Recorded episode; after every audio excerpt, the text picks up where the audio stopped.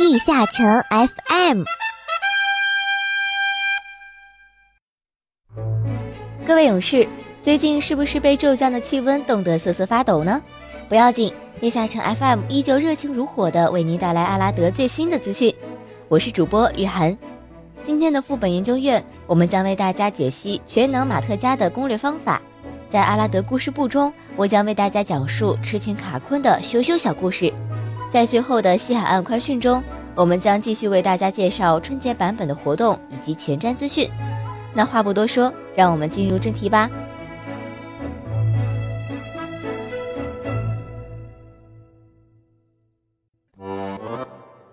对于副本机制有疑惑，看到两个团队副本中团长的风骚指挥很羡慕，还是想超越自我，提高自己的副本攻略效率？在这个栏目里，你或许会得到你想要的。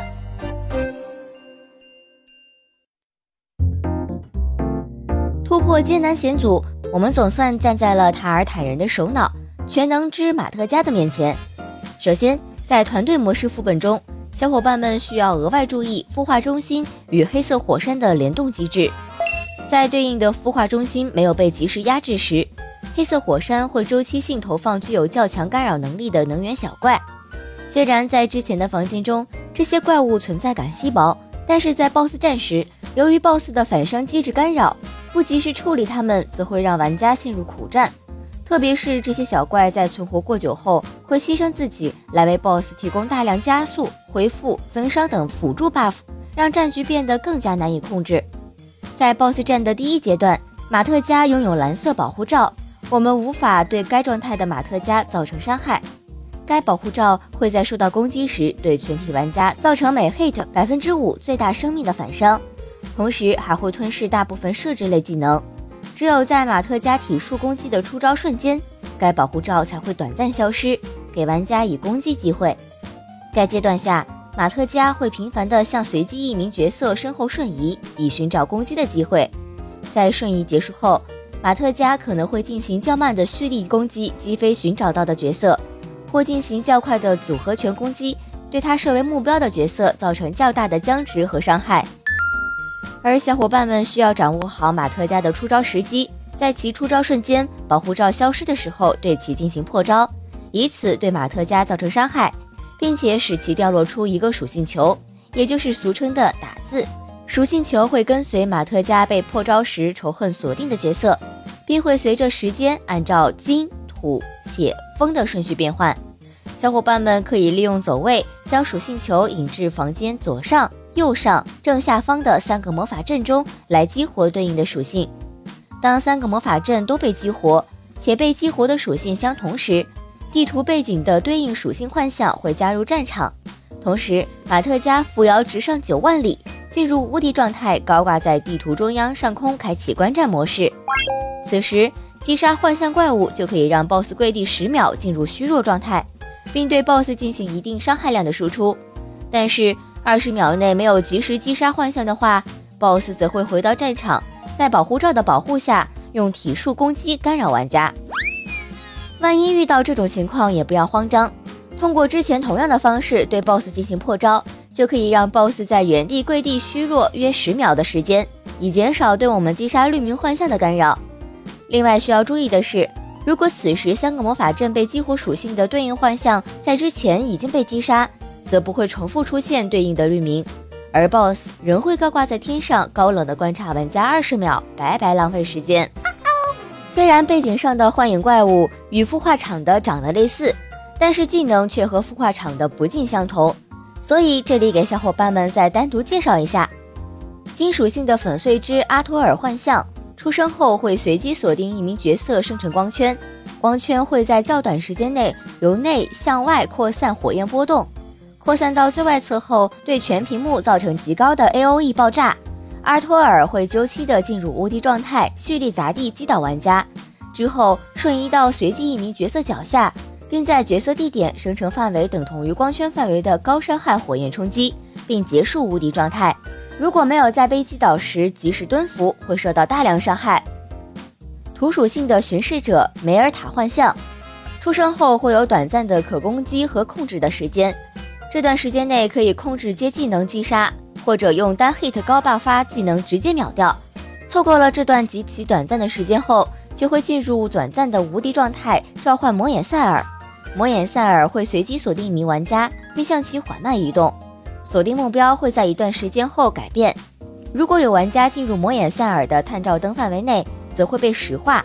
同时，梅尔塔脱离控制并进入无敌状态，释放三连锤地，引发地震，对全屏玩家造成高额伤害。该攻击可以通过跳跃躲开，这点倒是和孵化场中的有点类似。邪属性的恐怖邪念体幻象，常规状态时处于无敌状态，并会周期的扑咬一名角色。被扑咬的角色身上会附着黑岩状的血球，该血球会灼烧其生命，并在一定时间后自动爆炸。此时需要通过接触另一名玩家角色来传递血球，以此重置灼烧伤害与爆炸时间。血球每被传递一次，会从五开始向零倒数。当血球倒数至一时，携带血球的玩家去接触无敌状态的邪念体，即可引发血球爆炸并破防邪念体，之后可对其进行输出。需要注意的是，血球爆炸时会对小范围内的玩家造成约百分之五十最大生命的伤害。另外，血球未倒数之一便接触到恐怖邪念体时，邪念体会在玩家脚下召唤出大量拳头攻击玩家。风属性的熔岩虫幻象会周期的吼叫来召唤虫群，从地图两侧对玩家进行冲锋攻击。该攻击单次伤害较低，会将玩家击飞。但如果玩家运气不好，则可能会因为时间短，受到多次冲击而被秒杀，需要稍微小心一些。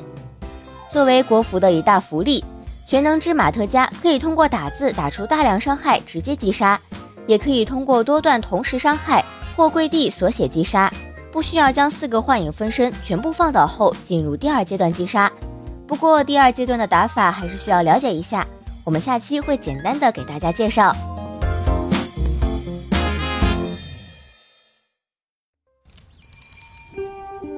左键错过了多少人物，空格忽略了多少故事。朝花夕拾，带你去了解 DNF 背后的故事。这里是阿拉德故事部。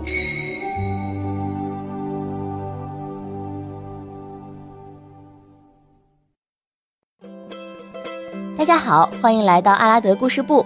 今天我们要介绍的是 DNF 里的直男癌大情种卡昆。卡昆是暗精灵族的。能出现在地上的暗精灵，定然都是非常特别的。大多数暗精灵就跟暗夜使者一样，非常安心的住在地心地下。卡昆觉得暗黑城太沉闷，就跑了出来。这大转移之后，暗黑城跑出地面，卡昆呢又跑到天为巨兽上面去了。我看呀，你就是搞特别，而且看外表就能看出来，这家伙立绘那么前卫，露肩露腿露肚脐。那发型品味跟一个妖男一样，都可以去保加利亚唱 Hope 了。卡昆非常富有冒险精神，以至于路过赫顿马尔的时候碰到了塞利亚，就定居在西海岸了。说有冒险精神是骗谁呢？塞利亚明明到处跑，你有冒险精神还站在西海岸多少年动都不动一下。当初奥菲利亚逛到西海岸，他就立刻蹦出来嘘寒问暖，这冒险精神怕是泡妹子吧？真不明白罗莉安为啥会喜欢他。卡昆和塞利亚的爱情故事，具体上期已经讲解过了，就不多说了。你看我们这些人天天住在塞利亚的旅馆，天天送钱，卡昆这连我们十分之一的功夫都没做，就凭那些个破东西就想攻略塞利亚。唉，也怪我们电台当初因为一些原因没出什么节目，能告诉卡昆塞利亚喜欢的其实是小金块，可长点心，多听听我们节目吧。卡昆毕竟还是住在地下的种族，在西海岸给晒得失眠了，就想让冒险家帮个忙，找博肯问一下，然后去人偶玄关打点东西。中间剧情经过一次改版，改版后接了任务找博肯，他居然说不认识卡昆，然后任务就做不了了，这任务真是尴尬。卡昆相关的光之城主任务没啥大的亮点。不过从中我们知道了，卡昆的老爸曾是巴卡尔的朋友，还参加过《光之城主》的制作。令人不解的是，那时暗精灵的摩加陀就已经能飞到天界上了，巴卡尔也不怎么管一管，但是又把邪龙给撂下去跟暗精灵死磕。巴卡尔对暗精灵的态度真是让人琢磨不透。对此，一些玩家也做过剧情的分析，十分有趣。有兴趣的同学可以去搜一搜。大转移后，卡昆变成了开摩加陀的司机。我们带着赛利亚去天维巨兽，碰到卡昆的时候，他又对赛利亚一见钟情了，直接叫赛利亚天使。中间还跟赛利亚又表白了，还给赛利亚唱情歌。不知道他这样的智能癌能写出来啥词儿？当然，结果还是被拒绝了。当冒险家们把他攻略之后，他又说起比赛利亚更喜欢冒险家。我去，你个五百多岁的老流氓真是见异思迁。我估计啊，他跑到天维巨兽上，就是因为奥菲利亚在那里。这老司机不想开飞机，改驾马车了。卡昆的审美也是让人非常着急的。在大转移后，他要我们做一个驯养猫妖的任务，居然来一句猫妖呲牙咧嘴的样子，仔细看起来还有些可爱。这样我们也能知道之前他衣服款式是个什么水平了。至于他谁都看不上，偏偏看上赛利亚，我不禁怀疑赛利亚是不是背地里做了什么呲牙咧嘴的表情，把卡昆给深深的吸引了。他的审美还在一个故事簿里体现出来了，就是上面说到的卡昆又跟赛利亚表白。故事说的是卡昆想送一件独一无二的礼物给赛利亚，就用最华丽光滑的丝绸蜘蛛的皮做包装纸。他把这礼物送给赛利亚，居然还当面说这包装纸是蜘蛛皮。我觉得赛利亚没在微博上直男主题吐槽他就很有修养了。他夸赞赛利亚是没翅膀的天使，所以做了个翅膀送给赛利亚。赛利亚不愿意穿，他还硬要赛利亚穿，这主意怕不是策划转世哦。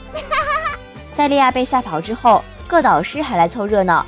沙兰表示一定要自己的弟子们远离这个怪叔叔。毕竟南法门那么可爱，碰到卡昆这样的人实在是太危险了。其他的导师们都非常赞同，我倒是想教一下卡昆怎么追妹子，就一句话：多喝热水。其实大家都知道，无论卡昆做了什么，塞利亚跟他都不会有结果的，因为塞利亚老早就说想跟我永远在一起了。那天他表白后，我立刻就充了五百。啊，今天的阿拉德故事部到此结束。感谢各位的收听，再见。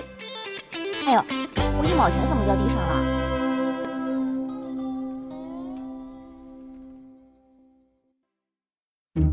最新资讯，权威分析，迅捷发布，未来尽在西海岸快讯。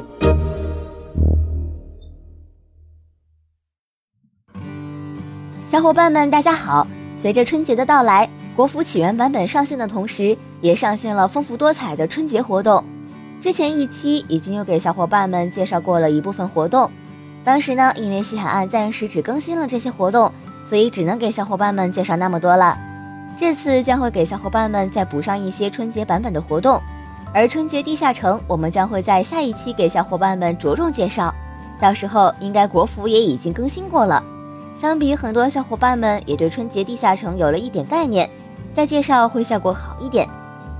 好的，众所周知，只要 DNF 中比较重要的日子，必然会有一个活动回归。今年春节的回归活动和之前国庆还是什么时候的回归活动类似，分为回归、活跃、特殊三个部分。回归的小伙伴可以通过登录签到以及和活跃玩家组队刷硬币直升九十级。此外还有改名卡、加十二灵月武器、异次元碎片。深渊派对通行证等签到奖励，在回归玩家商店还可以通过硬币兑换两件远古传说装备、九十级圣物套装等。活跃玩家商店的奖励和回归玩家商店类似，而特殊硬币商店则是可以兑换黄金增幅书和异界气息扭转书。此外，还有多达二十瓶抗虚弱药剂、灿烂徽章自选两个，以及精炼的时空十里带。此外，商城上架了钻石装备合成器礼包以及黄金装扮合成器礼包，不过钻石合成器的概率，嗯，其实还是因人而异的。有人说很厉害，有人却黑到底。不过听说用来合上下衣比较合算就是了。此外，以前每日可以在小兽人那边买到的春节地下城预约道具也可以打开了，可以获得一个春节地下城材料以及随机的一天契约。积分商城也随着春节礼包的开卖上架。本次积分商城中，可以花七百五十积分兑换到特殊装备的黄金调整箱，还有五百积分的防具黄金调整箱。